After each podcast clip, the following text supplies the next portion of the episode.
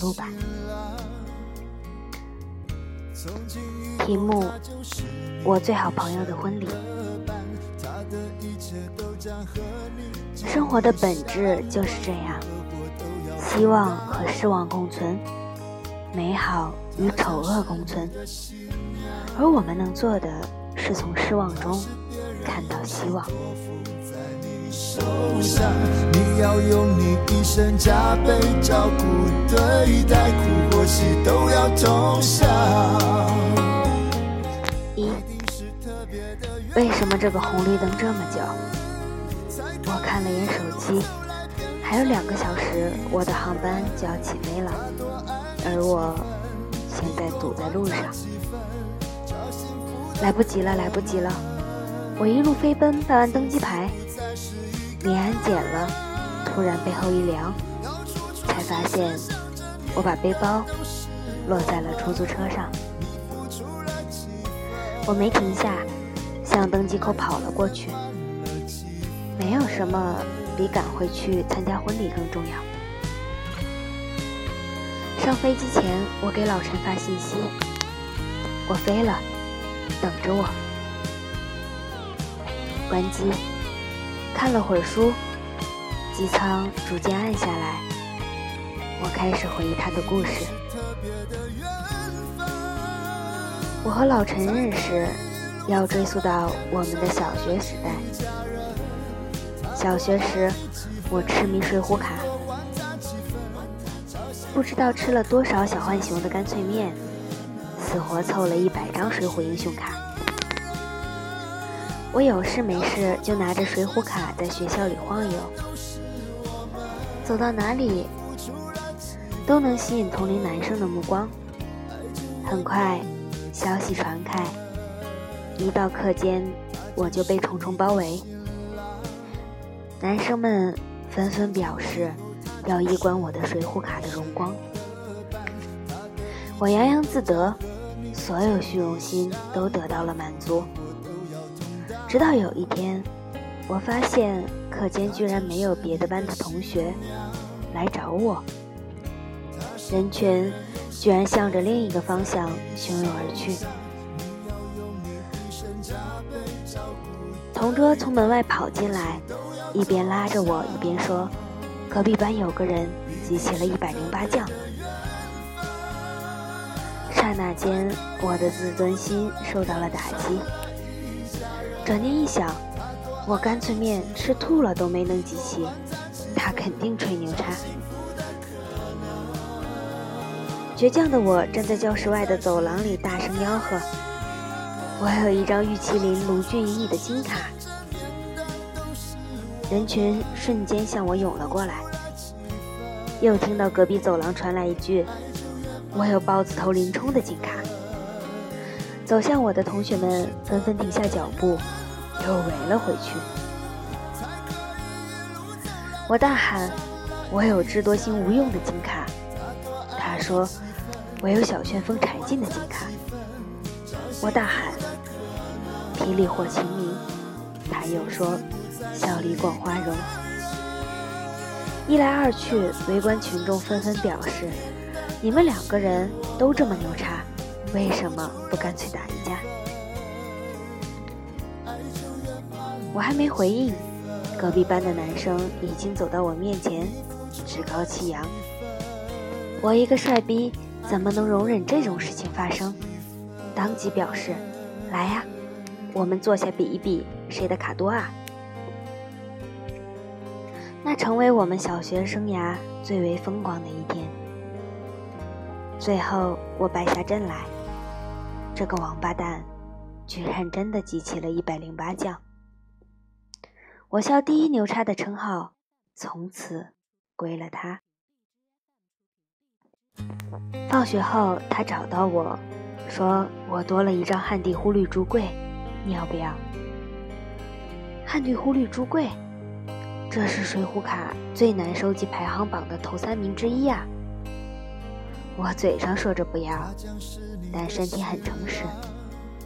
看着他递过来的水浒卡。接过来放进了口袋。这个人就是老陈，从此他成了我的朋友。她将是你的新娘，她是别人用心托付在你手上，你要用你一生加倍照顾对待，苦或喜都要同享，二，当时他还算不上我最好的朋友，毕竟不在一个班级。也只是有着送水浒卡的交情，没想到到了初中，我们成了同班同学。直到高中毕业，我们还是同班同学。我们的友情迅速升温是在2006年。2006年，他开始早恋。哦，不对，是开始单恋。那年德国世界杯。班里有个午间用来看新闻三十分的电视，平时都不让开。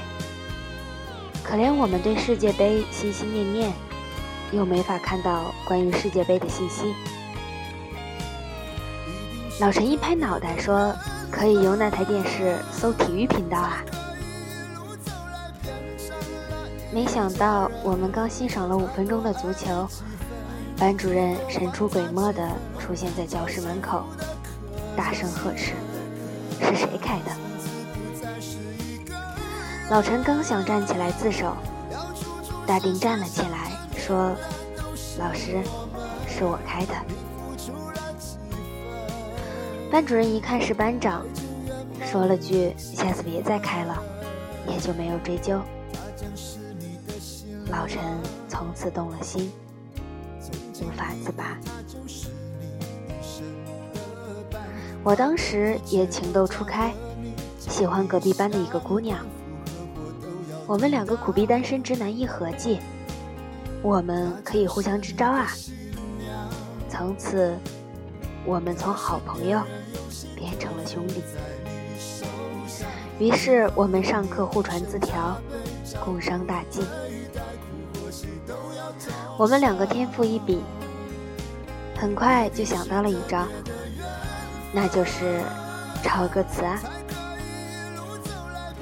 二零零六年，周杰伦占据了华语乐坛的半壁江山，人人都在唱《菊花台》，就连一向对流行音乐不屑一顾的长辈们，也因为一首《听妈妈的话》，主动买专辑给我们听。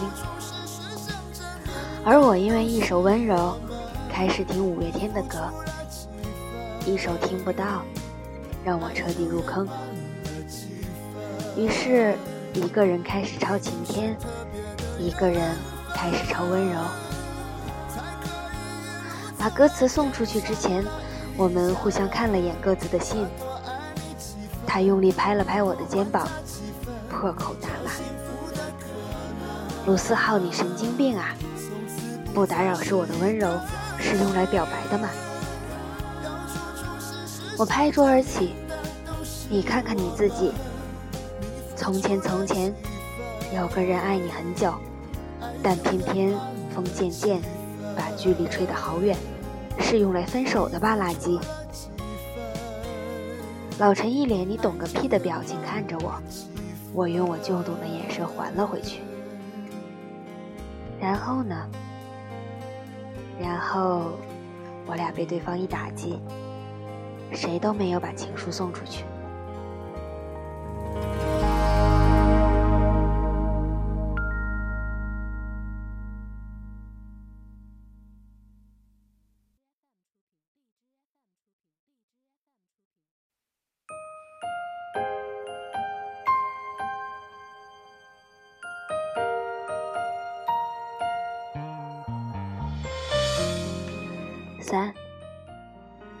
机舱突然亮了起来，我也从回忆里醒过来。空姐问我要什么，我说要可乐吧。我其实好久没喝可乐了，自从上了大学之后身体不好，我就刻意的避免碳酸饮料。我在高中时最爱可乐，一到周末就跟老陈、包子三个人奔向肯德基，一人一杯可乐。那年头还有寒暑假，不管酷暑还是寒冬，我们都爱去打篮球。打完球就一人一罐可乐。我篮球打得一般。老陈却是校队的。那年学校比赛，我们都去为他们加油。大丁也去了。比赛结束，两分惜败。我看着老陈落寞的眼神，刚想走上前安慰，正好看到大丁。我一脸坏笑的把可乐递给大丁，说：“大丁，我肚子疼。”这是我给老陈买的，你帮我给他吧。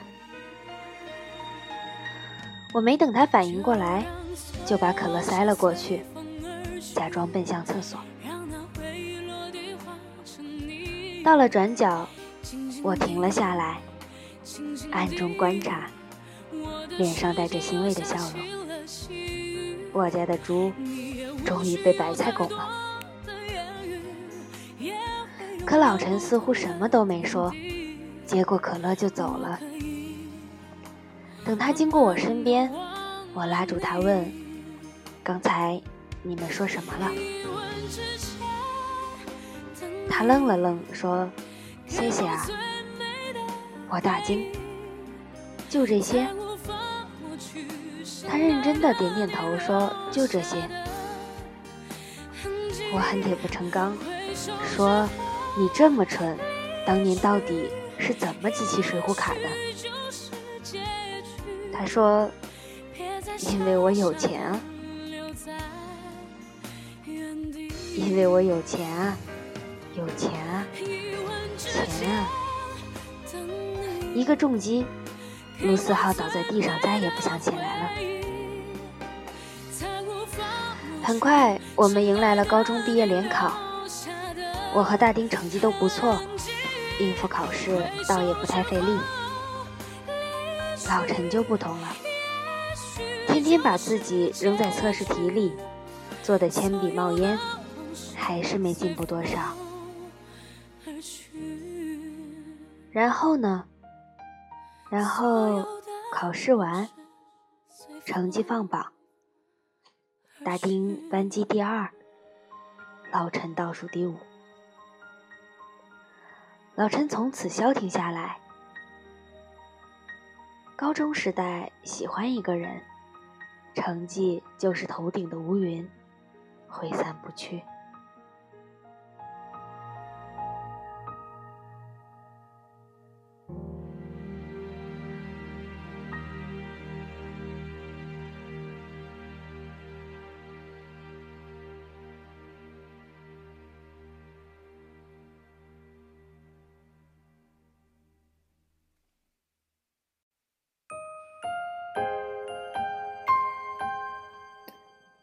四，飞机的声音真吵啊！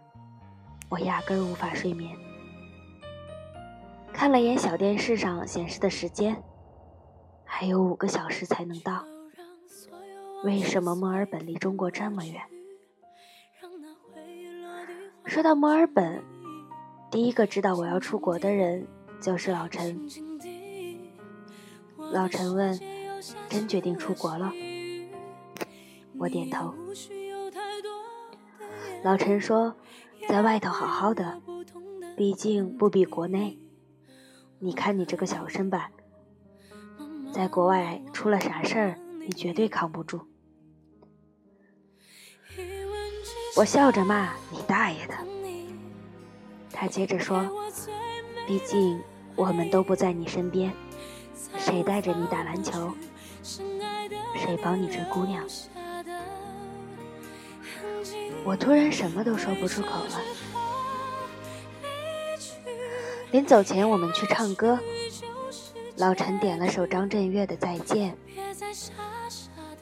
我们一宿没睡。第二天，我就跟着爸妈去了机场。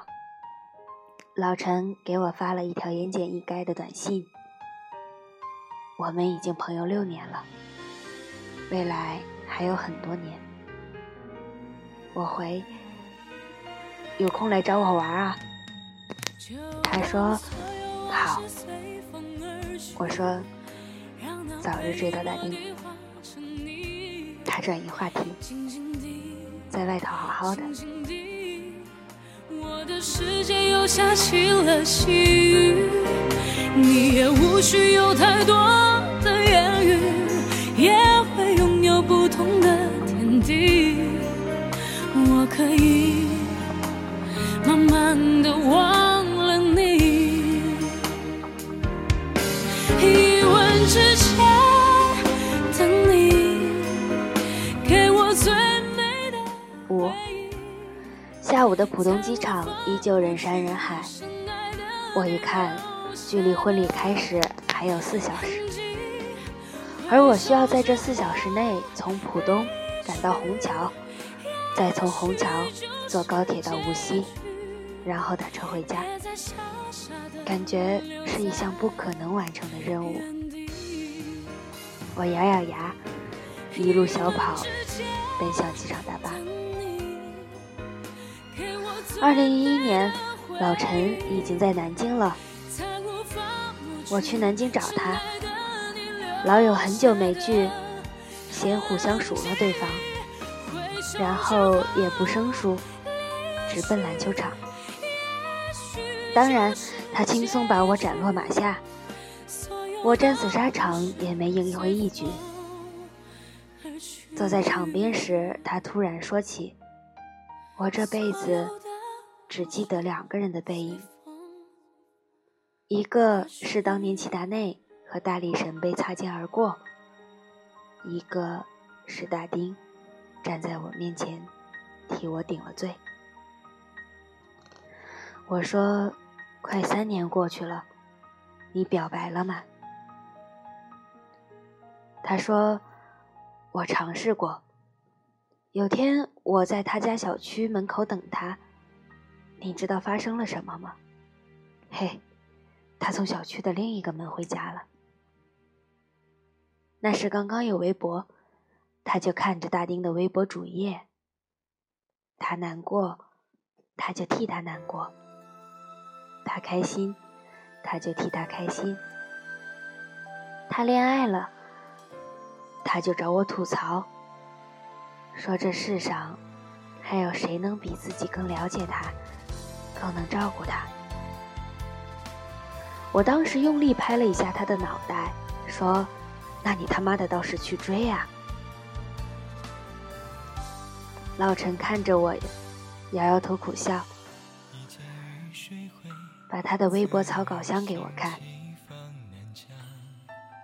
我当时就震惊了，因为那里面放满了老陈对大丁要说的所有话，却一条都没有发出去。那一年还发生了另一件事，是我的惨败。那一年，我写了一本书，叫做《想太多》。你知道，一个人努力了三年，终于等来了一个所谓的结果，你满心欢喜，满怀期待，却发现那不过是一场空，是什么感觉吗？就好像，如果我知道今天是下雨天，那我出门。总会带着伞，可有时候生活偏偏让你觉得今天是个大晴天，然后要给你浇一盆大雨。如果结局是失望，干嘛还要给你一点希望？那时的我自然不明白，生活的本质就是这样，希望和失望共存，美好。与丑恶共存，有多少好的，就有多少坏的。付出从来不等于回报，不公平就是生活本身。而我们能做的，是从失望中看到希望。真正的乐观，不是因为没有见过世界的黑暗，恰恰是因为见过之后，才懂得生活的珍贵。可我当时还没想通，我意志消沉，一个人躲在上海，哪里也不去，谁也不找，不知道自己要去哪里，不知道自己还能到哪里去。幸运的是，在我最难过的时候，我有两个好朋友。他们没有笑话我，更没有落井下石。李静从南京到上海，一个个地铁站找到我，拉着我，陪着我，等到我自己幡然醒悟。老陈不知道从哪弄来一辆车，对我说：“你把这些书交给我，老子去帮你卖。”有的人不知道你的好，是他们没有眼光。后来我才知道，老陈把这些书打两折卖了出去，然后再按原价把钱给我。我执意要还他钱，他摆摆手说：“你就把这钱当份子钱吧，我结婚的时候再给。”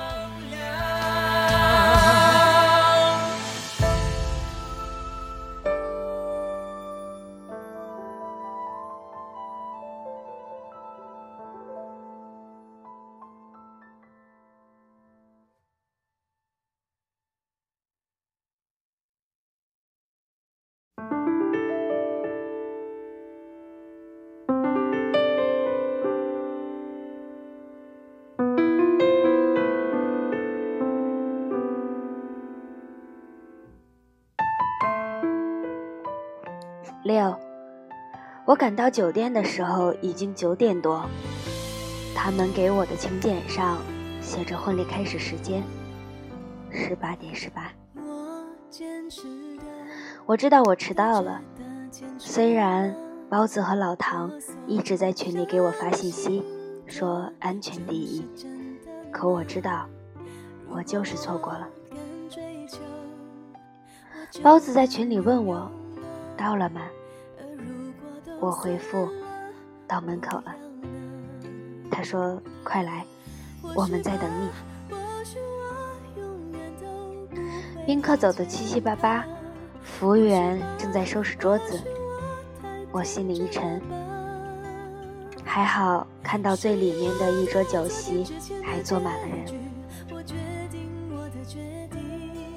我听到老陈对我大喊：“老卢！”这里，这里，我第一次看到这么帅的老陈。还没走近，他就给了我一个结结实实的拥抱。我说：“对不起，我迟到了。”他没等我说完，抢着说：“辛苦你了，大老远赶过来。”我满怀歉意说：“不辛苦。”就是没想到还是晚了，错过了你们的婚礼仪式。老陈哈哈大笑说：“晚什么？我们不都在吗？”我还想说些什么，包子拉着我坐下，冲我眨眼。我还没来得及思考，却看到从门外红毯缓缓走进来的大丁，穿着婚纱的大丁。老陈给我一个俏皮的眼神，就冲着大厅跑了过去。他挽着她，一步步从门外走进来。那时候酒店已经没有那么好的灯光了。另外两个朋友，大头和芋头，一左一右，用手机的闪光灯照着他们。音响也撤了。小裴和包子就用手机人工放着，终于等到你。我还在发呆，包子拍拍我的肩膀说：“愣什么呢？一起拍手，一起唱啊！终于等到你，还好我没放弃。这是我参加过的最简陋的婚礼，却是我参加过的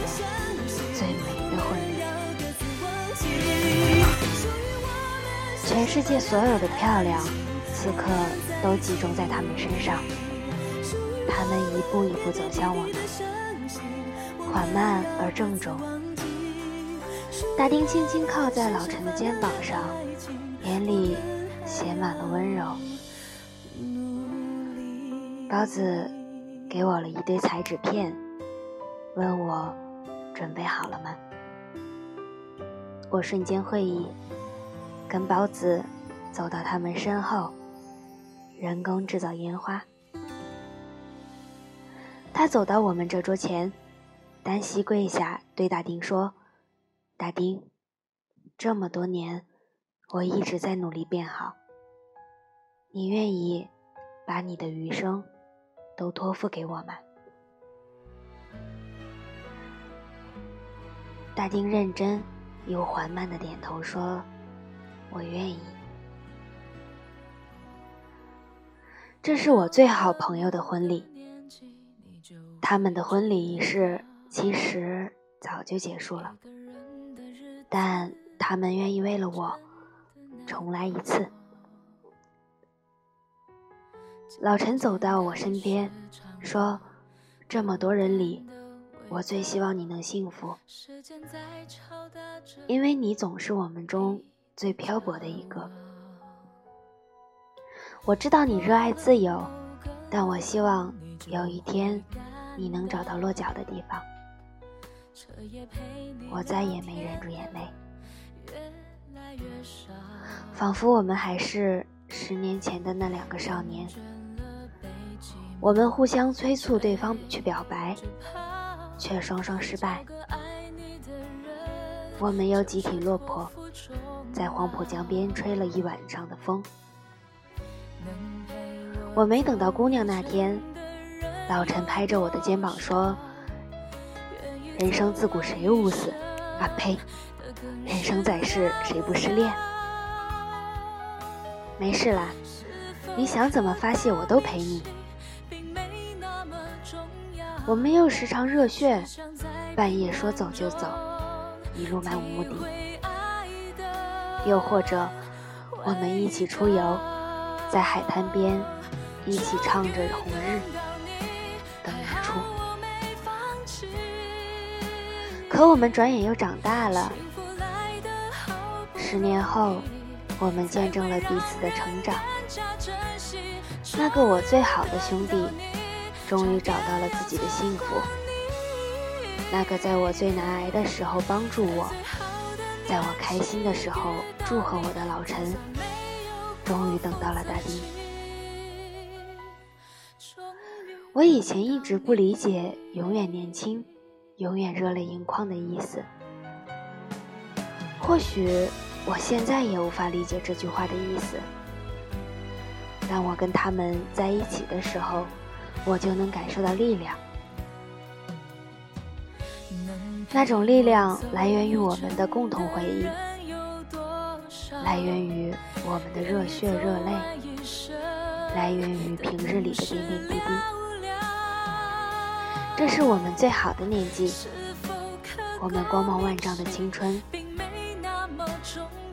对了，我是不是还没有说他们是怎么在一起的？后来啊，他们终于遇见，老陈终于表白，说很多年了，很多年了。我喜欢你已经很多年了，可我一直不敢说。现在我把自己变好了。我说这些是想告诉你，我有能力照顾你了。跟我在一起好吗？大丁说，很多年了，这么多年，你终于说出这句话了。不然你觉得，当时？我为什么要帮你顶罪？你傻不傻。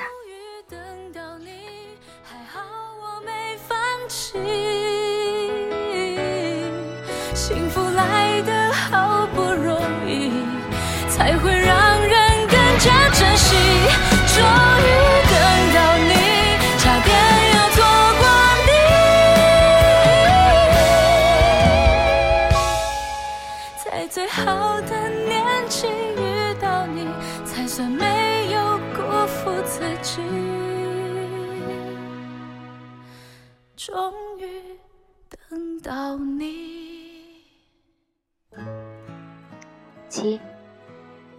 那次我花了整整两天时间在路上，参加了一个小时婚礼，但我做了最想做的事情。我无法错过，无法错过我最好朋友最幸福的瞬间。有人说友情是有保质期的，大概到了年纪，我身边的人走得七七八八。我以为和那些好朋友，只不过是短暂的分开，最后我们还会殊途同归。可转眼，那些曾经在生命中的人，消失在人海，居然找不到一丝痕迹。那些还能找到痕迹的，却因为时间开始生疏，早就找不到当初的感觉。而我最幸运的是，还有那么几个人，我们一直是好朋友。我们很久没见，也不会有隔阂。我们有共同的回忆可以分享，又可以自然地说着现在的生活，不会有妒忌，也不会有嘲笑，有的是带着吐槽的鼓励。友情更像是一种不需要常常惦记，但都保持着关心；不需要时常保持联系，但聊起天来，感觉时间就像没走；不需要陪伴在身边，但有困难时可以第一时间到你身边的感情；不需要太多寒暄，一句“傻逼”就能开聊；不管距离有多远。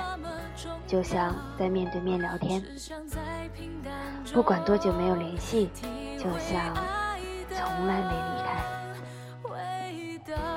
我早就不是那个相信友谊天长地久的少年，也知道这世上更多的是分道扬镳。可就是因为他们，我还是相信有些友情是可以打败时间的。跟他们在一起的时候。我能感受到，我不是任何人，我的身上没有任何标签，我的工作也不重要，因为跟他们在一起的时候，我就是我自己，完完全全的我自己。而你也知道，在你最幸福的瞬间，他们一定会赶来见证。在你最需要他们的时候，他们也会及时出现；在你最失落的时候，陪着你，不需要任何回报，不需要任何道理，这就是朋友。我的朋友就这么多，不多不少，每一个都很重要，每一个都要幸福，一个都不能少。看到这里的你。终于等到你，还好